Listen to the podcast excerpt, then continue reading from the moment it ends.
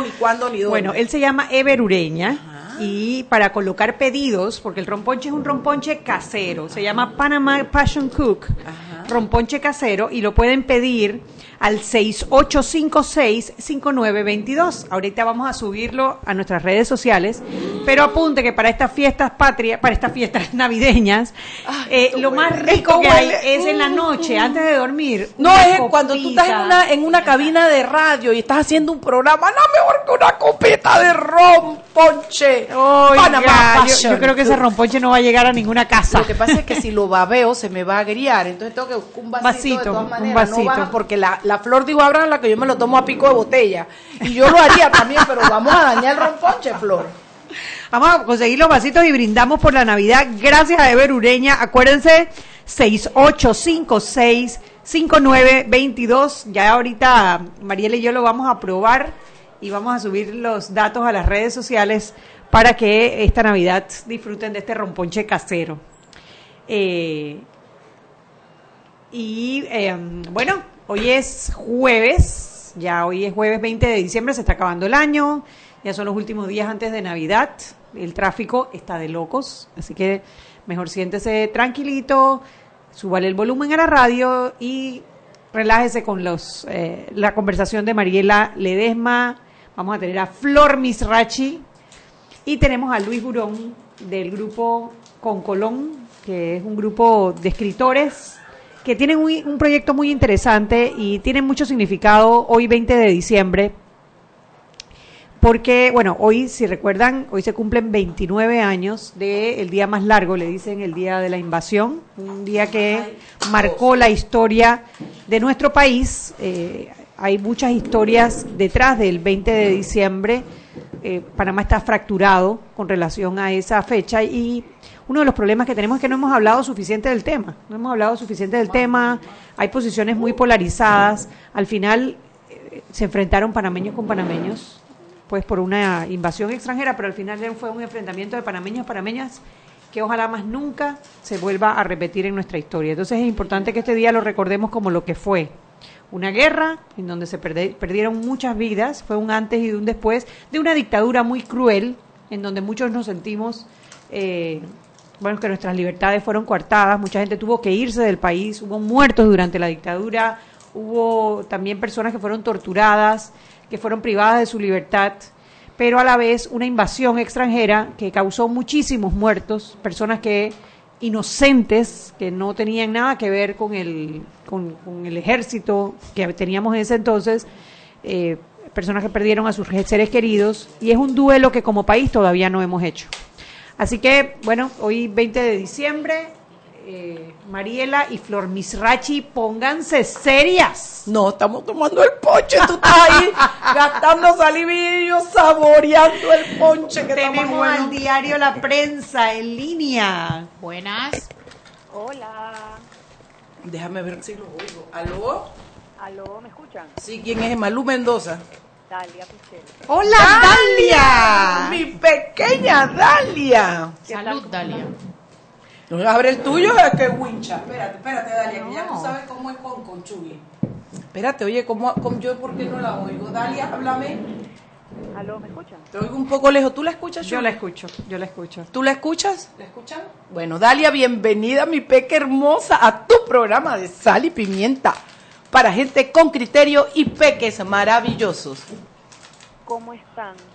Estamos muy bien esperando las noticias. Aquí estamos tomando un ron ponche, Dalia, que si hubiera sido viernes de peque, lo podemos dejar aquí para que mañana los peques lo prueben también. Se llama Panama Passion Cook. Es un ron ponche casero, Egber Ureña, y dimos por ahí el teléfono. Ay, sí, qué rico. Y para mí, una foto a mí.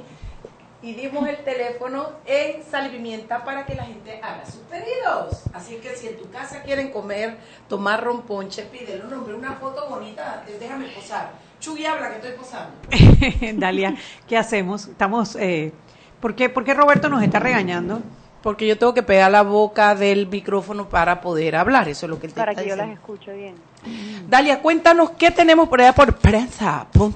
Bueno, en prensa.com tenemos una nota sobre eh, los actos conmemorativos que hubo esta mañana en el Jardín de Paz para conmemorar a las víctimas y desaparecidos y heridos del 20 de diciembre del 98, el día de la invasión. Estuvo por allá la canciller, estuvo Isabel de San Malo, estuvo, bueno, ella representación del presidente, y estuvo Juan Planel, que es el presidente de la comisión del 20 de diciembre. Hashtag hay un guapo en esa foto. Ese, eso es un hashtag hecho por Michi Hincapié cada vez que sale Luis Miguel Hincapié en alguna foto por Twitter. Así que yo se lo robo por el día de hoy. Hashtag hay un guapo en esa foto. claro, claro. Y bueno, además de eso, bueno, en la mañana, eso fue bien temprano, empezó como a las seis, empezó a llegar la gente, siete y media, y pueden leer de eso en Prensa.com. Hubo, hubo mucha conversa, hablaron mucho, la vicecanciller habló sobre que todavía, 29 años después, no sabemos verdaderamente el total de las víctimas, el total de heridos, eh, cómo afectó a la población de Panamá y hicieron como un llamado a que eso tiene que trabajarse y hacerse, esa memoria histórica. Sí, sí, yo creo que el primer paso para empezar a sanar esa herida es, es saber qué pasó, es saber qué pasó. Esta, la, la, la invasión tuvo muchas caras Tuvo muchas, muchas personas eh, con muchos sentimientos encontrados, personas que murieron, pero hasta que no sepamos exactamente qué pasó, cuántas fueron las víctimas, y, dónde están los, cadáveres, cadáveres, darle, darle cierre. claro.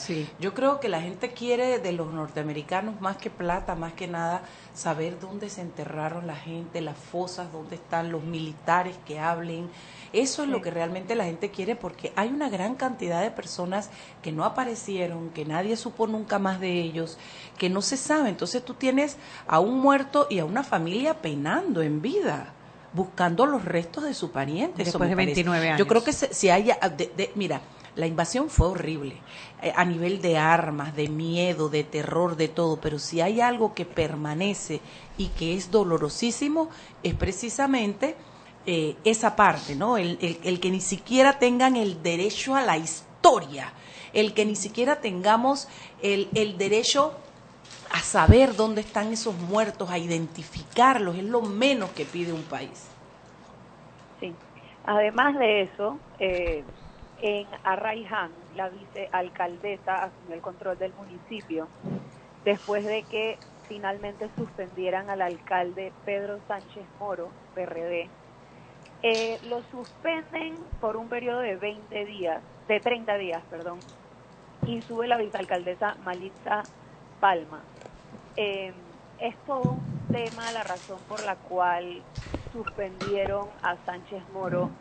En principio es porque omitió su deber constitucional de darle funciones a la vicealcaldesa en este distrito, es decir, él estaba manejando el municipio solo y la vicealcaldesa eh, presentó una denuncia diciendo de que no le estaba dando las competencias y las funciones que merecía ella como vicealcaldesa tener en el, en el distrito.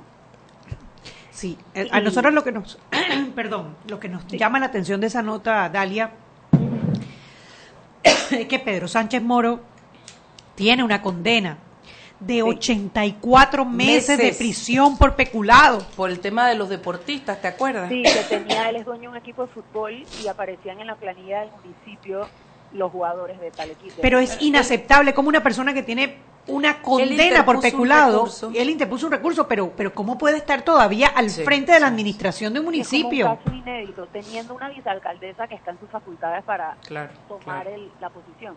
Entonces yo te entiendo, sí, los 30 días de inhabilitación están bien, están fantásticos. ¿Y qué va a pasar después del día 31? Este hombre está condenado por peculado. Hasta que eso no se resuelva, hombre, si él gana la apelación o cualquier cosa, pero en este momento él está condenado por peculado. ¿Cómo puede administrar la cosa pública? Y yo lo voy a meter de una vez mi salsa política, porque este es un tema en el que a mí me gustaría escuchar el pronunciamiento del candidato del PRD, que le, lo llamara a cuento y le dijera, mira, yo voy a ser presidente de este país, yo lo siento, eso es lo que el pueblo va a elegirme y yo quiero que tú te comportes como un miembro de este partido, que cedas, que hable, que des las pruebas. O sea, yo no he escuchado a Anito Cortizo hablarse, yo no he escuchado al CEN del partido pronunciarse, llamarlo a capítulo, mandarle una nota. O sea, donde tú tienes, es donde tú separas a los honestos de los deshonestos, a la gente que es congruente lo que dice con la gente que simplemente dice una cosa y hace otra. A eso me refiero. Dale, dale, mami, que si no, no te vamos a dejar terminar de hablar. Dale con tu otra noticia. Nosotros nos quedamos aquí echando todos esos cuentos. bueno, otra noticia, sí, eso fue en la mañana. Eh, trasladaron al Hospital Nacional al expresidente Ricardo Martinelli. Deja eso, hombre, deja eso, hombre. Y bueno, básicamente fueron exámenes que solicitó el Grupo de Defensa de, del expresidente. ¿Dijiste Hospital Nacional? Sí, esa es la pregunta que yo me hago. ¿Qué cambió en el caso de Ricardo Martinelli para que deje de atenderse a Santo Tomás? Ya lo sé, ya lo sé. Cambió el juez que lo va a juzgar. No, no ha cambiado el juez que lo va a juzgar. O sea, el juez de garantía sigue siendo Jerónimo Mejía hasta, que, lo, notifiquen. Bueno, entonces, ¿qué cambió? Yo no sé, pero ya pasamos del Santo Tomás para el Hospital Nacional. Dalia, la noticia dice algo de por qué esa medida. ¿no? Dice del renacer al Hospital Nacional en donde se le realizarán exámenes médicos. Bueno, y eso que no le han notificado todavía a, Mejía, imagínate cuando te haya abajo. Ay, no, no, no, no, no, no. Y bueno, para mañana van a poder leer sobre eh, una nota relacionada con el subsidio al costo de la luz que anunciaron ayer. Que ya sabes que lo va, lo va a hacer el Estado, ¿no? Que no nos va a costar los primeros seis meses. Espérate, espérate, espérate. Aclaración. Pi, pi, pi, pi, pi, pi, pi, pi. Claro que nos va a costar. Ah, sí, claro. Porque eso sale de nuestro bolsillo. Bueno, pero por lo menos no lo pagas de lo, de lo que estás ganando en este mes, y lo pagas del general. Mariela, el, el, el, presupuesto del Estado sale de un solo sitio. Yo lo sé, mamita. Igual lo vamos a pagar de una forma o de la otra. Y esta es la mejor oportunidad para saber cómo la corrupción nos cuesta en el bolsillo nuestro, no es al vecino. Yo lo tengo claro, pero acuérdate que yo ayer en el programa dije que yo quería mi subsidio porque yo no tengo derecho ni a, ni a, ni a, ni a, ¿cómo se llama? A 120 a los 65, ni a la beca escolar, ni a la mamá preñada. Yo no tengo derecho a nada entonces, me van a dar un pedacito de subsidio de la luz y tú me vas a venir a estar molestando, Chuy. Lo único que estamos haciendo con esto es patear el ladrillo para más, adelante, porque lo pagamos o en plata o en malos servicios. Eso es todo. Pero al final nos cuesta a todos los panameños. Chuy, no te metas con mi subsidio. ah, no, yo estoy de acuerdo. Además, yo te voy a decir, con lo que pasó en Divisa y la, la crispación que hay a nivel nacional, anunciar un aumento de la luz, yo creo que era la chispa que faltaba para que este país explotara. No, no, no, honestamente. No, y, y, que hay que reconocerles que lo anunciaron rápido. porque Pero es por rápido, eso se llama eso se llama frulo, Chubi, por eso lo porque, porque, fíjate, vea, ya tienen a los jubilados cerrando calles y no encuentran de dónde sacar la plata. ¿Cuántos millones son este subsidio? Que alguien me lo diga, porque los de los jubilados son 80 millones, creo lo que hace falta. Bueno, lo que habíamos calculado que era el aumento de la luz estaba cerca del 32%. Sí. Y como les digo, estamos pateando el ladrillo. Eso en algún momento nos cae. Bueno, yo nada más les quiero decir que efectivamente yo sé que sí lo pagamos todos el subsidio. Lo que yo quiero decir es que hay una clase que por lo menos este le va a poder tocar un pedacito del subsidio, que sale de nuestro propio bolsillo, pero que por lo menos no lo tengo que sacar de la quincena, mana. Eso es lo que te quiero decir. Lo que te quiero decir es que no lo vas a sacar de esta quincena, pero créeme que de que lo vamos a pagar, lo vamos a pagar. yo estoy clara. Hashtag Shugi, basta de meterte con mi subsidio. No, no, no. Hashtag Mariela, abre los ojos. Ubícate, Mariela. Amiga, date cuenta. Bueno, nosotras vamos a subir al, al, a, a, sal y pimienta, algo que no sea este jamón que me tomó Flor Mirashi como una foto y mi pie parece un, mi brazo parece un pernil. Bueno, así es que eso lo vamos a subir. Dalia, mi vida, besito, mami, venga para acá mañana. ¿Será? Claro que sí, te esperamos acá mañana en Sal y Pimienta. Vámonos al cambio. Chao. Bye. Seguimos sazonando su tranque. Sal y Pimienta. Con Mariela Ledesma y Annette Planels. Ya regresamos. Siempre existe la inquietud de cuál es el mejor lugar para cuidar su patrimonio. En Banco Aliado tenemos la respuesta. Presentamos el nuevo plazo fijo Legacy, porque creemos en el valor del ahorro, la conservación y rendimiento de su capital y el fortalecimiento de su patrimonio. Banco Aliado, vamos en una sola dirección, la correcta. Si elegiste el mejor vehículo para ti, tu familia o tu trabajo, deberías hacer lo mismo con el lubricante. Ahora Terpel te ofrece una nueva familia de lubricantes de última generación, desarrollados con tecnología americana para proteger y evitar el desgaste en cada tipo de vehículo. pero inspirados en un motor más importante que el que mueve tu auto. Máxima protección y mayor rendimiento para el motor que mueve tu vida. Nuevos lubricantes Terpel. Joven, ayúdeme. Me dijeron que por aquí hay un lugar donde puede encontrar silla de rueda, andadera y eso. Casualmente vengo de ahí. La casa del médico es el lugar donde compro todo lo que necesito si de salud se trata. Y la gran mayoría de los médicos compramos ahí. Joven, ¿y cómo están los precios? Excelente, los precios justos y tienen también equipos para alquilar. La casa del médico, sillas de rueda de todo tipo y tamaño, andaderas, muletas, camas hospitalarias y todo lo que necesita el profesional de la salud para beneficio del paciente. Ubicados en Panamá, calle Justo Orsemena y en Chiriquí, Plaza Luar, local 1 a un costado del Hotel Ciudad de David, la casa del médico. Contáctanos al 207-6300 en Panamá o al 787-0028 en David y síguenos en nuestras redes sociales de Instagram y Facebook. Panamá es un país de sueños, de logros y esperanzas, luchando cada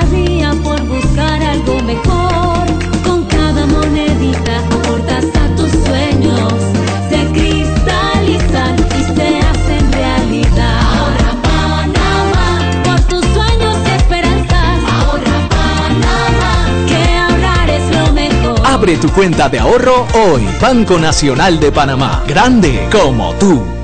Seguimos sazonando su tranque. Sal y pimienta. Con Mariela Ledesma y Annette Planels. Ya estamos de vuelta.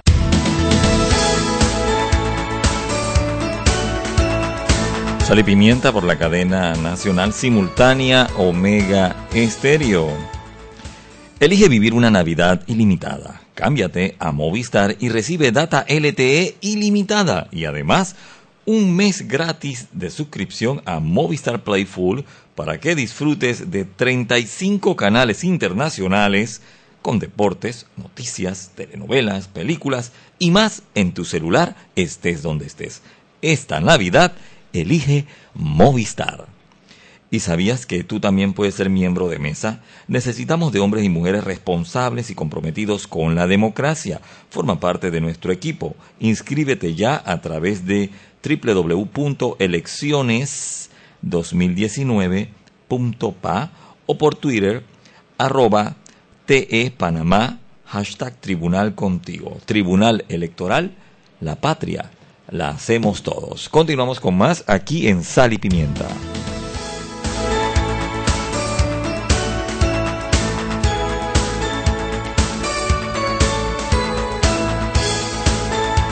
Programa para. ¿Ya estoy de vuelta o no estoy de vuelta? Sí, estoy de vuelta en Sal y Pimienta, un programa para la gente con criterio que se toma fotos, quiero con mi carita de niña buena, que se toma fotos en el programa para promocionar el Ponche Panamá Pasión Q, que no es Ever, es Ever. Me parezco en el Eco 360 diciendo Advenger y después tengo que pedir. Ever, lo siento, pero esto fue lo más que yo pude lograr en inglés en el Felio Olivares Contreras, con Judy Fonger, que era una excelente profesora, pero yo me paviaba. ¿Qué quieres que te diga? ¿Tú te paviabas, Mariela? Siempre que podía, Judy. ¿Qué clase de, qué clase de líder y dirigente tú crees que he podido ser yo en mi vida si yo no sabía lo que era paviarse? ¡Uh! Ay, Dios mío. Algún día te echaré los cuentos, pero bueno, hoy estamos aquí, hoy Vamos estamos hablando en Hoy- el tema de la invasión. Lo que pasa es que es un tema serio, eh, es un tema serio que tengo que cambiar el modo Pepe relajo a Pepe seriedad, pero no quiere decir que no me afecta, que no me No que no llega. me llega. Yo creo que la clave, eh, eh, una de las claves, porque no creo tener la clave, es poder separar la invasión de la dictadura. Nosotros necesitábamos deshacernos de la dictadura. Nadie quería a Noriega en este país, salvo sus- su familia y la gente que estaba cerca de él. Pero era necesario una acción que no fuimos capaces de tomar los panameños, porque lo hicimos muy bien a nivel de la cruzada civilista, las protestas en la calle, mejor que lo que hacemos ahora. Mucho mejor. Pero na- no, no, no logramos la confrontación, nunca llegamos ni a confrontar, siempre nos mantuvimos en determinada zona de confort. Bueno, es que era una pelea Aunque muy tengo que desigual. reconocer que dentro de esa que le llamo zona de confort, no por más nada que por ponerle un nombre, mucha gente pagó exilio, mucha gente fue desaparecida y torturada, mucha gente, pero bueno, Eso es lo que pasó y vino la invasión, que lo que nosotros criticamos de la invasión es que fue excesiva eh, y no fue localizada, fue una invasión, era como, como invadir Panamá y sacarte cuando todo podía estar en el cuartel central. ¿no? Yo, yo lo veo de esta forma. Coincido contigo, eh, no queríamos la dictadura. eh, era una pelea muy desigual. Estamos hablando de un ejército armado que además tenía el control total del Estado. Incluso se habían tomado ya los medios de comunicación. El diario La Prensa estaba cerrado ya en, en los últimos años. Eh, estábamos un poco como la situación que hay en Venezuela. Venezuela también tiene una gran cantidad de, de personas que han salido a la calle, los comercios se han visto afectados, eh, tienen los medios de comunicación, los han ido cerrando uno tras uno. Entonces, ¿cómo tú logras ese cambio que necesita la sociedad a menos que tomes las armas? No, nosotros las tome la tuvimos- sociedad no, tal arma. Nosotros tuvimos una oportunidad y por ser buenos los muchachos no la aprovecharon, que fue lo que pasó también en, en Venezuela con, ¿cómo se llamaba? El Hugo Chávez. Tuvieron al general rendido.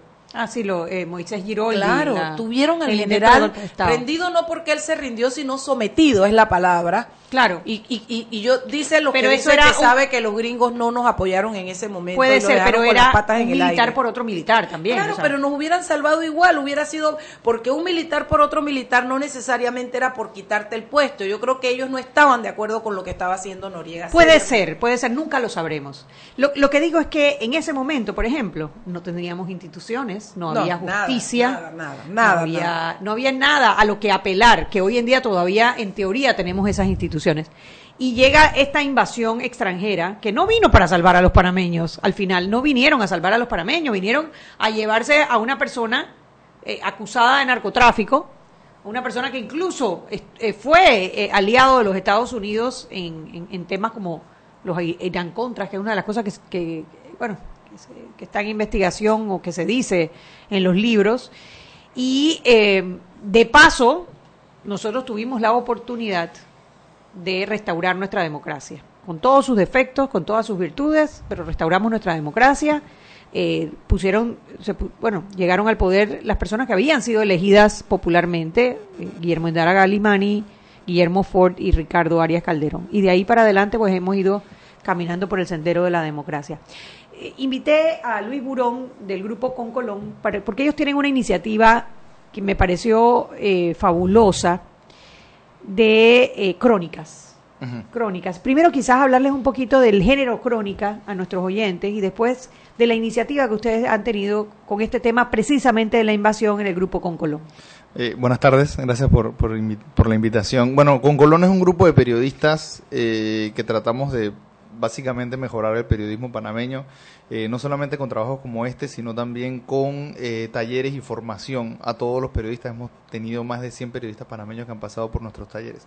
Entonces, eh, surge la idea, en conjunto con la comisión del 20 de diciembre de 1989, de crear un proyecto desde el aporte periodístico, eh, porque faltan el aporte de, muchas otras áreas, antropólogos, historiadores, eh, académicos, etcétera. Entonces, desde el punto, desde la visión periodística, nuestro aporte a la, construcción de una memoria histórica de la invasión, que la invasión es un momento sumamente importante en la, la historia de Panamá. eh, sin embargo, es algo de lo que poco se habla, poco se hablaba. Entonces, eh, nosotros lo que intentamos fue conversar con, con- la mayor cantidad de personas para contar historias a través de crónicas. Las crónicas son un, un modelo periodístico, un género periodístico en el que se mezcla la literatura eh, con el periodismo. O sea, son tratar de historia, de contar historias la- la- de la forma más, más bonita posible, digamos, eh, más literaria, eh, pero con todo lo que se cuenta siendo verificado y Con confirmado. Exactamente, todo claro. siendo verdad. Entonces hicimos nueve crónicas que tratan de diferentes de diferentes puntos de vista de la invasión. Hay una compañera que hizo sobre había una especie de leyenda que es que a una a una mujer embarazada la mataron en un cruce en Transísmica. Bueno, ella cuenta esa historia eh, del chofer. El chofer era un muchacho que vivía en San Miguelito. Había una pareja. eh, la muchacha estaba embarazada. Él las intentó llevar a- al complejo hospitalario.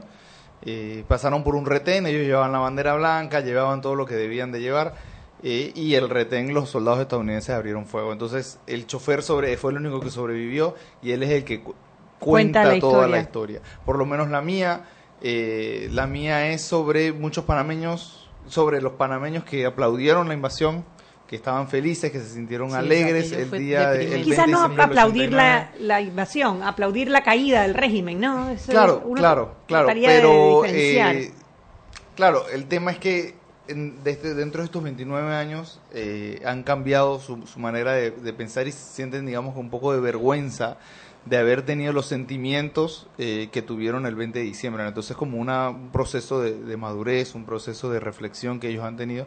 Esa es mi historia. Está otra que es la de, que es una de las más íntimas, que es un compañero Adolfo Berríos, que es sobre su tío, Chiqui Riaño, que murió en el aeropuerto de, de Paitilla yendo a ver su negocio.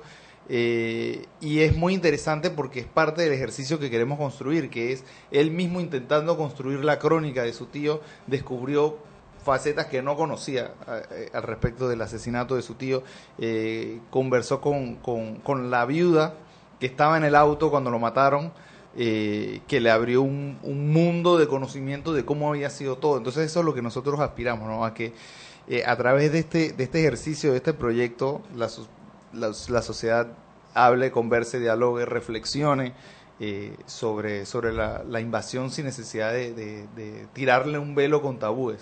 O ¿Qué es lo tomar posturas, ¿no? O tomar Exactamente. postura, porque a estas alturas ya no es válido. Lo que tenemos es simplemente que revisar los hechos. Exactamente. Eh, nosotros en el trabajo tratamos de evitar posturas, tratamos de, de evitar todo eso, por- tratamos de evitar los motivos eh, para centrarnos en, en la importancia que tuvo el hecho de la invasión en sí para la sociedad. Hay muchas cosas que tuvieron un antes y un después a partir de, de- de la invasión. Eh, y creía, creemos nosotros que no se le ha dado esa importancia, digamos, en, en- en la historia nacional, en la memoria histórica.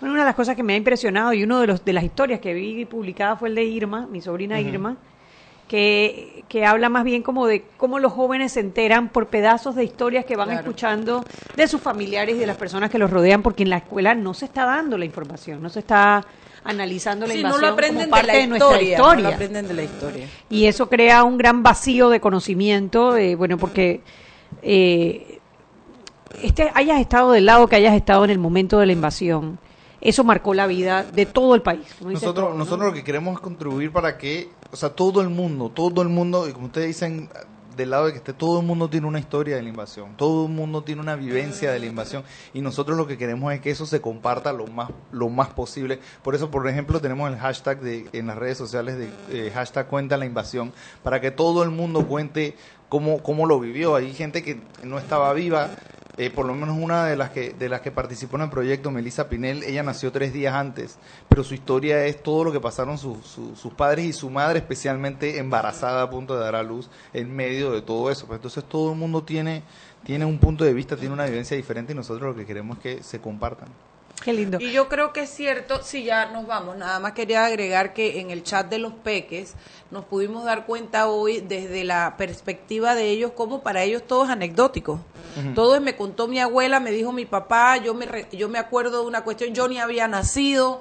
O sea, e- eso te habla en un chat de peques, eso te dice eh, eh, cuál es eh, eh, el, el nivel de la juventud en base a la recopilación de datos. Hay una de las de, las de las invitadas que no hablaba, ella vino a hacer su trabajo aquí a gorrearnos el aire. Vámonos Y al el cambio. romponche. Vámonos al cambio. El romponche. Seguimos sazonando su tranque. Sal y pimienta. Con Mariela Ledesma y Annette Planels. Ya regresamos. Si elegiste el mejor vehículo para ti, tu familia o tu trabajo, deberías hacer lo mismo con el lubricante.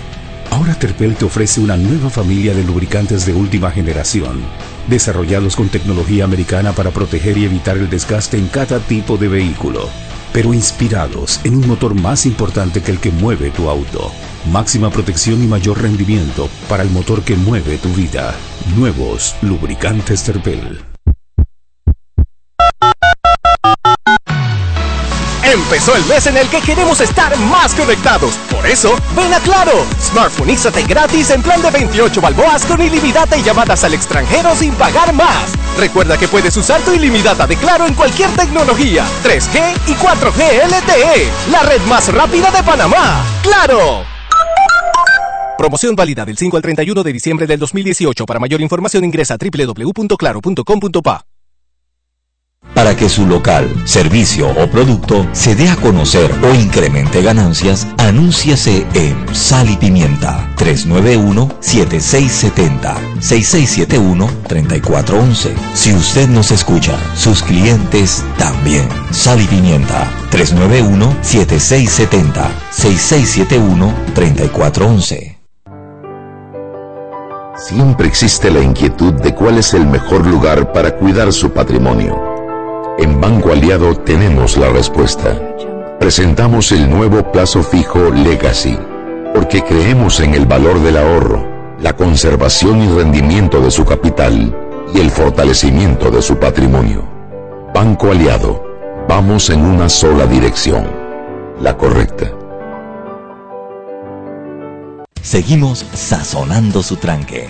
Sal y pimienta. Con Mariela Ledesma y Annette Planels. Ya estamos de vuelta.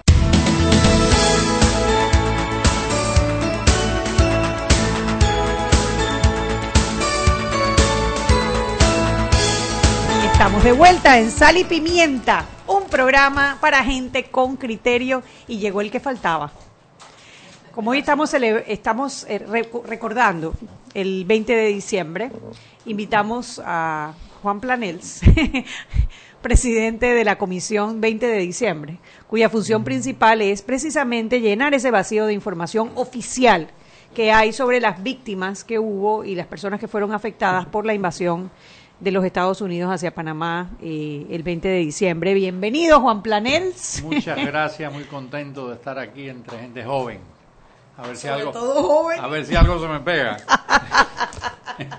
no, realmente A ver sí. si algo se nos pega a nosotros. Si es pegable, Es me toca. Hoy además es el día, por si no de la bandera, saben, claro, el día de que se bautizó la bandera panameña. sí, y el día de la solidaridad internacional. Ay, ese es el, el, el, el, el, el valor que a mí más me encanta. ¿Verdad? El de la, lo digo siempre, no me importa que me digan que no lo, que lo repito siempre. El valor que va a salvar a la humanidad siempre será la solidaridad. Bueno, es el más bello de todos los valores. Qué oportunidad más linda tienes porque hoy precisamente lo que queremos es mostrar la solidaridad que tenemos hacia todos los que sufrieron el 20 de diciembre de 1989. Todas esas familias que tienen a un ser querido que desapareció, algunos de los cuales ni siquiera saben dónde están sus restos. ¿no? Entonces, realmente es un momento eh, muy importante para la historia panameña, eh, un día de los más importantes, y hace mucho sentido que sea el Día de la Solidaridad Internacional. Wow. Totalmente aleatorio, o sea, no, no estaba aleatorio. planeado. No, no, no no. creo que los invasores hayan escogido O esa al fecha. revés, que hayan de- dedicado el Día de la Solidaridad precisamente por la invasión a Panamá, pero pues qué lindo que sea el mismo día, ¿no? El mismo día y nos ayude eso a cerrar esas heridas que han, han prevalecido por tantos años desde la invasión. Ve, Juan Planel, ¿y cómo va el tema de la comisión? Eh, lo único que sé hasta ahora es que van a pedir una extensión del tiempo, pero quisiera saber si hay algo que se pueda adelantar, que se ha logrado, que se ha conseguido, que le lleve paz y tranquilidad, aunque sea un pa- a algunas personas, ¿no? Bueno, realmente el avance ha sido en la seriedad y en el rigor científico en que se está llevando a cabo la investigación. Cada nombre que aparece en algunos de los muchos listados que han circulado, de organizaciones, muchas voluntarias que han hecho esa investigación y han dado nombres, han aportado nombres, cada uno de esos nombres está siendo investigado buscando su certificado de nacimiento, su cédula, si hay un certificado de función, eh, su árbol genealógico, de modo que estemos eh, totalmente Seguro. seguros de que no estamos Así es, ¿no? Y bueno, pues en eso estamos avanzados, ya tenemos casi 300 nombres. Eh, Vamos en- poco a poco, nos falta, nos falta. Hemos encontrado muchos nombres que no existen, como pasa en muchas de estas Sí, listas. ¿no? siempre, siempre, siempre hay confusiones y a veces fraudes también. ¿no? Bueno, y hemos agregado nombres que han aparecido eh, y realmente ha sido eh, muy revelador para nosotros y muy impactante conocer las historias de viva voz de los testigos. Este grupo de jóvenes de Concolón, que tienen varias virtudes, una que son jóvenes, otra que son periodistas, con una esperanza para Panamá, han hecho investigaciones, eh, han hecho entrevistas y han descubierto Historias, historia que no conocían, Claro, claro. como la gran mayoría de los jóvenes. Nosotros Así hicimos una es. encuesta cuando comenzamos el trabajo y el 50% eh, de la población realmente no sabía qué había ocurrido, cómo había ocurrido, los detalles, porque se ha mantenido un velo El 50%. Sí, eso es impactante. Eh, un velo muy fundado muchas veces en el temor. Estos hechos de fuerza dejan siempre una huella y la gente, aunque no quiera, se siente intimidada, ¿no? inconscientemente. Los psicólogos quizás pueden hablar de eso. Eh, la dictadura nos dejó una huella. Y arriba el hecho de la invasión nos dejó una huella, el saqueo nos dejó una huella y los panameños han ido sufriendo eso en silencio y han preferido no enfrentar esa realidad, cosa que es un error. Hoy todos los la neurociencia nos dice que el, luto tiene que pasar por el conocimiento de los hechos y el enfrentamiento de la realidad. ¿no? Entonces eso es lo que estamos haciendo, descubrir Yo, ese yo- capítulo. yo puedo decir algo, Planels. Esto también siento, yo puedo estar equivocada, pero es una percepción que tengo hace mucho tiempo, que incluso mucha gente de, no habla de eso porque no quiere meterse con los gringos. Porque no quiere hablar en contra de los gringos, porque no pueden entender la diferencia entre lo que fue la dictadura, lo que fue la invasión, lo que fue lo que realmente nos ayudó y en qué parte no nos ayudó.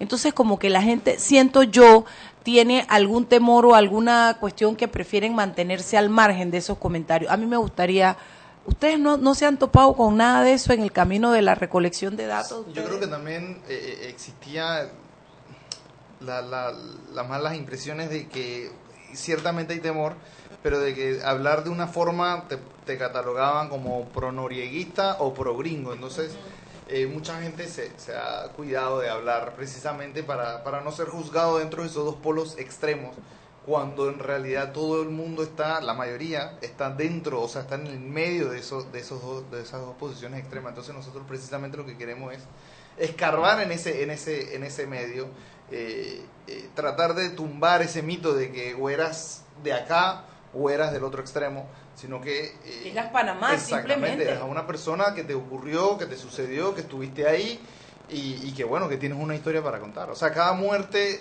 cada asesinato es una historia eh, y nosotros lo que queremos es recuperar esas historias. ¿Quiénes son esas personas que, que- que fallecieron?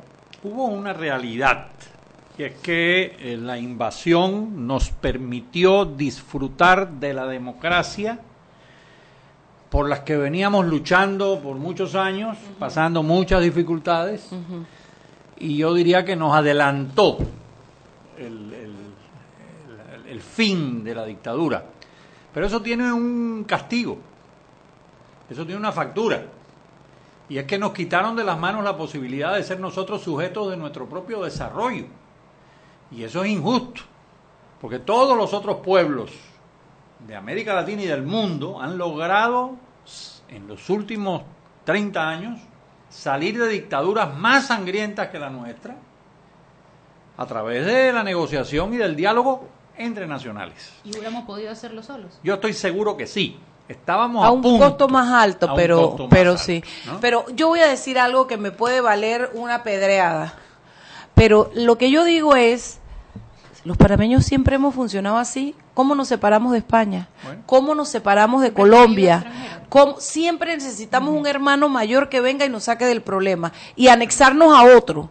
Porque nosotros ya salimos de los americanos ahora y, y yo no sé, ojalá yo esté equivocada, pero ojalá no estemos recorriendo el camino ahora de quedar bajo el protectorado chino.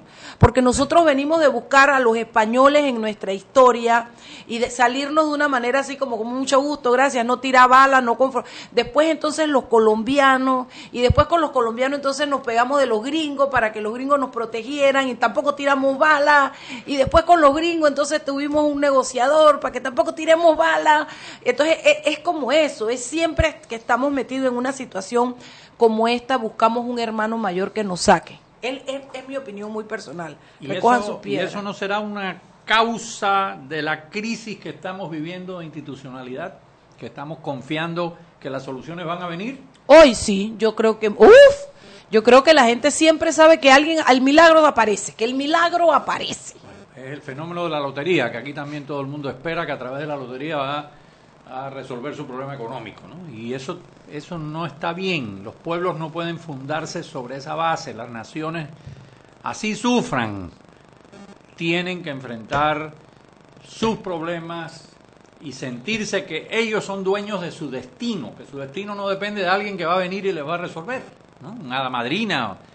Entonces yo creo que eso, bueno, esta invasión no contribuyó a eso definitivamente y es un cargo que tenemos que vamos a ver cómo nos liberamos de ello, ¿no? Y poco a poco vamos construyendo la nación en la forma en que corresponde y es asumiendo la responsabilidad y las consecuencias de nuestros actos, no seguir viviendo en impunidad eterna, sino atendiendo las consecuencias de lo que hacemos, ¿no?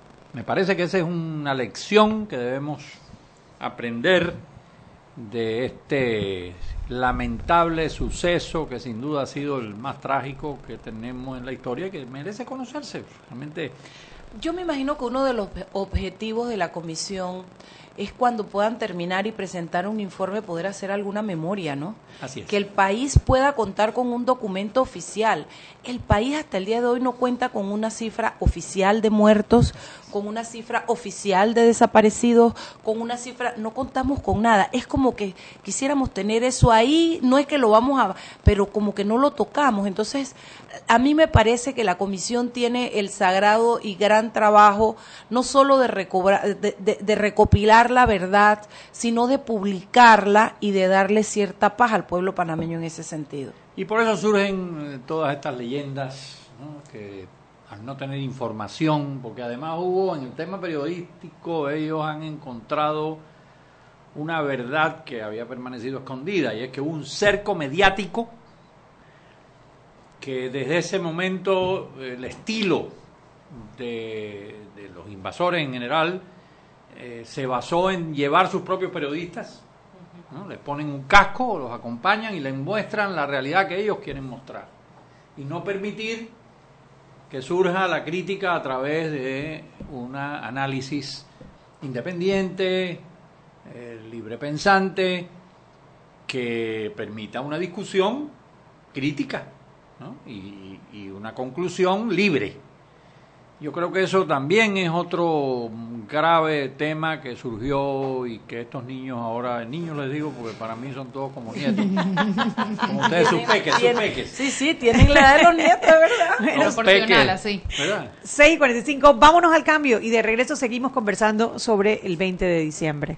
Seguimos sazonando su tranque. Sal y pimienta. Con Mariela Ledesma y Annette Planels. Ya regresamos. Siempre existe la inquietud de cuál es el mejor lugar para cuidar su patrimonio. En Banco Aliado tenemos la respuesta. Presentamos el nuevo plazo fijo Legacy, porque creemos en el valor del ahorro, la conservación y rendimiento de su capital y el fortalecimiento de su patrimonio. Banco Aliado, vamos en una sola dirección, la correcta. Joven, ayúdeme. Me dijeron que por aquí hay un lugar donde puede encontrar silla de rueda, andadera y eso. Casualmente vengo de ahí. La casa del médico es el lugar donde compro todo lo que necesito si de salud se trata. Y la gran mayoría de los médicos compramos ahí. Joven, ¿y cómo están los precios? Excelente, los precios justos y tienen también equipos para alquilar. La Casa del Médico, sillas de rueda de todo tipo y tamaño, andaderas, muletas, camas hospitalarias y todo lo que necesita el profesional de la salud para beneficio del paciente. Ubicados en Panamá, calle Justo Orsemena y en Chiriquí, Plaza Luar, local 1 a un costado del Hotel Ciudad de David. La Casa del Médico. Contáctanos al 207-6300 en Panamá o al 787-0028 en David y síguenos en nuestras redes sociales de Instagram y Facebook.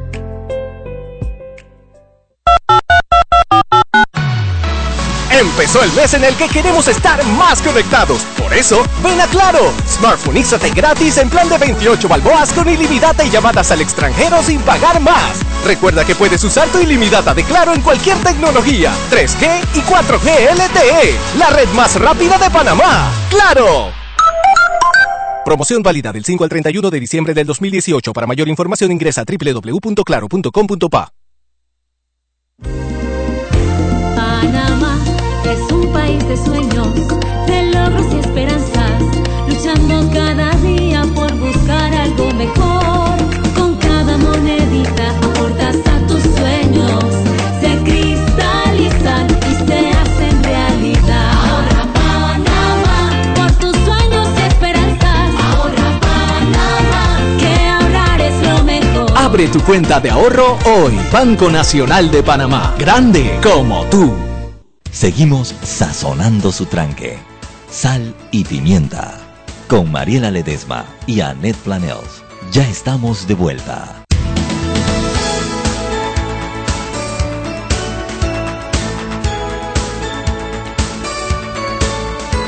Y estamos de vuelta en Sal y Pimienta, un programa para gente con criterio. Sí, señor, con criterio. Formado.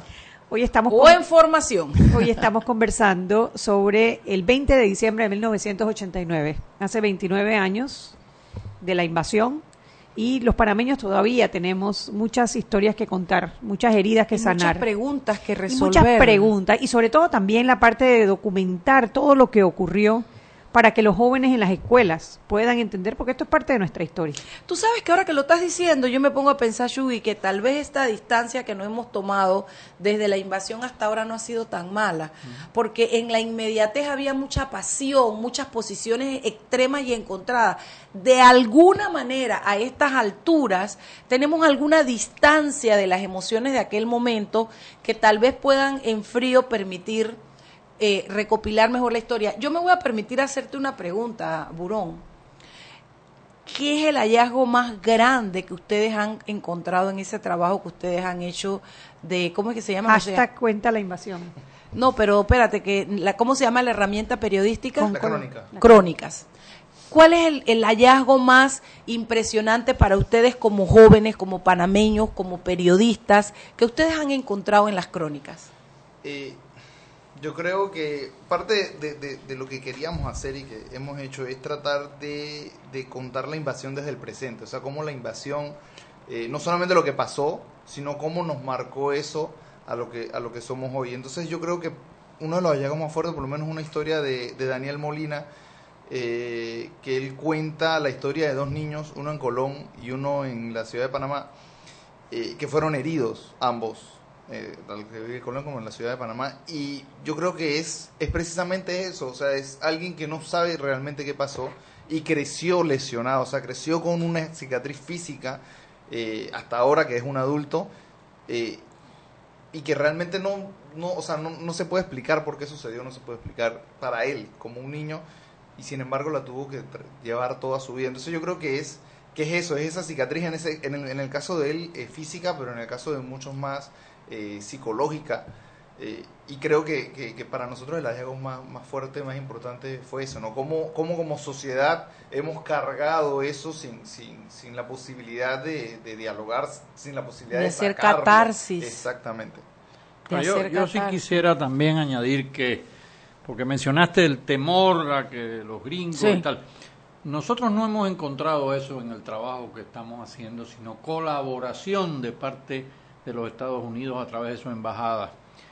Eh, ese es un pueblo que tiene una institucionalidad, eh, que busca la verdad y que evidentemente tiene intereses y tiene eh, grupos que van a forzar la situación. Pero en general, la actitud de la embajada ha sido colaboramos con toda la información que podamos darle, díganos qué necesitan y nosotros estamos. Además, después de, como bien dices, del tiempo que ha pasado, que ha en alguna manera borrado esa primera impresión que polariza. Nuestra mayor ilusión es poder unir a los panameños alrededor de esto eh, y no establecer, no avivar el conflicto entre los que piensan que eh, se justificaba o no se justificaba. Y como bien dice Burón, partir de ahora, de las consecuencias y de cómo podemos nosotros eh, armar nuestro futuro sobre esa base, ir a las escuelas. Eh, no es justo que no podamos conocer la historia. ¿no? Eh, hemos los miembros de la comisión hemos descubierto cosas que, que estaban vedadas para nosotros, ¿no? Y, y- historias, incluso tengo una familia que se acercó a decirnos el secreto que guardaba por 28 años sobre eh, su vínculo con un fallecido en la invasión, un fusilado en la invasión. Y eh, lo digo, bueno, esto lo hago por la confianza que ha despertado en mí la, comisión y la posibilidad de, aportar a la verdad. Y salió de esa carga de, que había mantenido en silencio. Eh, eh, y yo siento que eso es parte de lo De la catarsis. de la catarsis que tenemos que hacer para poder seguir adelante, el luto, de cómo resolvemos esa situación. El duelo, el duelo es la palabra, ¿no? Así que yo siento que, que enhorabuena se nombró la comisión. Eh, muchos, y Burón es testigo de ello, eh, han dicho con toda sinceridad, yo me alegré, ¿no? Y, es muy triste porque, bueno, mientras tú te estabas alegrando, había madres que andaban buscando en la morgue los restos de sus hijos, ¿no? Sí, Pero, pero bueno, el desconocimiento, eh, hoy en día están de regreso. Yo escuché hoy al representante de la iglesia en los actos de conmemoración del 20 de diciembre en Jardín de Paz, comenzar diciendo, pido perdón a nombre de la iglesia por la posición que inicialmente tuvo la jerarquía con relación a este tema Algo que el PRD no ha hecho. y que tiene que hacer. Porque por ahí pasa eh, la solución a nuestros problemas y, y tenemos que construir nación sobre, sobre valores. Y esos son valores que, que contribuyen a tener una nación más fuerte eh, y sobre todo ese sentido de que el destino depende de nosotros, no de que venga alguien Yo creo que después de escuchar a Burón y escuchar a Planels, me doy cuenta que cuando Burón decía hay uno aquí y otro acá y nosotros estamos buscando en el centro, es que yo creo que definitivamente la misión y ojalá se cumpla o el destino manifiesto para esa comisión debe ser que esto sea un tema que sea Panamá. O sea, olvidarnos qué papel tú jugaste en algún momento, olvidarnos que, sino que simple y sencillamente eh, pudiéramos ver los hechos, sentir el dolor de- como panameños de que hayamos tenido necesidad de llegar a una situación como esa, analizarlo para no permitir que nunca más vuelva a ocurrir y esto, pero poder verlos todo desde la óptica de panameños, no de calle arriba y calle abajo, porque es que este país se polariza por todo. Eso no es nuevo en, Panamá. Creo que es muy importante lograr que los panameños podamos ver la invasión como un hecho de panameños, no de anti o pro, panameños. Es lo que creo. Yo también, y me parece que es una oportunidad valiosísima para lograrlo. Me parece que es un paso de avance en la construcción de nuestra nacionalidad, de nuestra identidad. Estoy de acuerdo. ¿no? Eh, y pasar por alto pues todos esos temores, todas esas, hacerlo con valentía, ¿no? Con la valentía de que enfrenta la verdad, ¿no? Y, bueno, con sus, sus luces y sus sombras, pero eh, conscientes de que de ahí tenemos que construir esta patria eh, y llevarla a un nivel de bienestar para todos, sin exclusión. ¿no? Bienestar, eh, bien ser y bienestar para todos los panameños y las panameñas que honestamente lo merecen por el sufrimiento que han tenido y por las, todos los méritos que tiene y todas las virtudes que tiene el ser panameño, que tienen que manifestarse, tienen que darnos la libertad para poder manifestarla y poder crecer sobre ellas.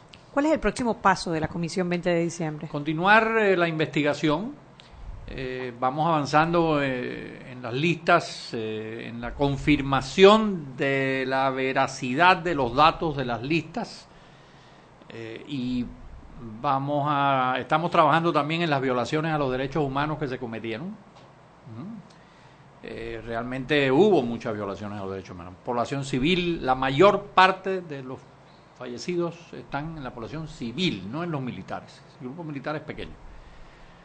Y esa población civil, pues es injusto que tenga que morir eh, en un retén porque un joven que tiene eh, un uniforme y un rifle, pues quiera hacer exhibición de su poder eh, y sin ninguna protocolo, sin Gente que fue asesinada con las manos atadas atrás, una gran una pila de gente encontrada así. O sea, con las manos atadas y, y- eje- ejecutados, ¿me explico? Yo creo que así como le queremos pedir al PRD que pida perdón, como la iglesia pidió, creo que todos esos que en su momento se alegraron de esa invasión, aunque sea calladamente, también deben pedir perdón por, por eso y reconocer el dolor de la gente que perdió su familia, porque indistintamente de si tú crees o no crees en Noriega, el derecho a tu vida y a tu a tu a tu a tus derechos humanos debió ser respetado, me explico. Yo tampoco quería Noriega, yo también quería que se lo llevaran. Y cuando se lo llevaron también me alegré, pero había un pedazo en mi alma que me daba rabia. No por él, sino por todo lo que habíamos tenido que pasar el resto de los panameños para que eso se diera cuando yo sentía que con una mejor inteligencia en el, en el, en el, en el sentido de la, de la investigación y de, y de con inteligencia americana se hubiese podido agarrar al tipo y, y que a lo mejor se hubiesen muerto los, los que no es que eran menos panameños ni que tenían que morir, pero habría sido el número de su guardaespaldas, una cosa así, en una carretera y se lo llevan y se, se acabó, pues. Pero, pero, Tanta gente inocente. tanta gente inocente, el 70%, Planel, tengo entendido, son fueron Sí. fueron civiles. Sí. ¿Y quién eh, sabe más? Porque Y no quién sabe más porque no hemos terminado. Van Yo- 300 y ¿cuántos esperan encontrar? ¿Cuánto, cuántos? Las listas que más eh, nombres tienen eh, están alrededor de los... no llegan a 600. ¿no? De- estamos estudiando como cinco listas distintas de instituciones que hicieron su estudio en su momento, muy valioso porque Claro, es fue la base. voluntario, sin apoyo, Y haciendo un llamado a la gente que tiene un familiar desaparecido que se acerque. que me se imagino. acerque. ¿Dónde están? ¿Dónde los pueden En localizar? el Parque Omar tenemos una oficina, eh, una casita muy bien montadita allí, en donde recibimos todos los testimonios. Eh, y eh, tenemos una página web que es eh, Comisión 20 de diciembre de 1989.org.pa. Eh, y ahí podemos recibir toda la información que surja para completar ese capítulo de la historia que ha permanecido oculto con la complicidad de muchos de nosotros, porque tenemos que descubrirlo, leerlo y entonces poner un manto sobre él. Así mismo es. ¿no? Así como dice el himno, un manto sobre el Calvario y la cruz, sí, pero el Calvario y la cruz tenemos que conocerlo primero, porque si no, ni siquiera sabemos sobre qué estamos poniendo un manto. Así mismo es. Bueno, eh, yo creo que ha sido un programa diferente. Bueno, antes, antes de irnos, quería, para el, el especial de Concolón, eh, en colaboración con la comisión del 20 de diciembre, está en eh, duelo.revistaconcolón.com. Eh, ahí están las nueve crónicas, su mapa. Altamente recomendadas. Las leí y casi lloro. Muchas gracias. Altamente Eh, recomendadas. eh, fue hecho en colaboración con Casa Santa Ana y Casa eh, Centro Cultural Casa del Soldado, obviamente con la comisión del 20 de diciembre. Y una particularidad es que la mayoría de las crónicas no tienen fotografías, sino que tienen obras que nos cedieron artistas, porque también creemos que, que el arte sirve mucho para, para cicatrizar, para llegar a esos sentimientos de dolor, de, de- miedo, de temor. Entonces, eh, en vez de utilizar fotografías, eh, hemos utilizado arte. Espectacular. Bueno, muchísimas gracias a los dos por haber acompañado a este su programa Sal y Pimienta. A Flor Mirachi por venirse a tomar el ron ponche de nosotros. Gracias. Tú sabes que eso no vale por programa, tienes que regresar otro día. Tú estás clara, ¿no? Por supuesto. A Gorriá ro- Romponche, gracias amiguita por ayudarnos. Y gracias a Ever Ureña por enviarnos el romponche. Ya yo lo puse, Ever, te agradezco bastante. ya, ya lo tengo, ya lo tengo en todas mis redes, Ever, así es que está. Ya te grabé mis contactos en favoritos. Bueno, entonces para ustedes, espero que hayan disfrutado de este programa, que hayan, bueno, conocido otro aspecto de nuestra historia y los esperamos mañana. Viernes de Peques en Sal y Pimienta, programa para gente con criterio. Chau, chau. Hemos Chau. presentado Sal y Pimienta. Con Mariela Ledesma y Annette Planels. Sal y Pimienta. Presentado gracias a Banco Aliado. Descargue la nueva app de Omega Stereo en sus celulares. Atención oyentes Omega Stereo, consigue la nueva app de Omega Stereo en Play Store y en App Store.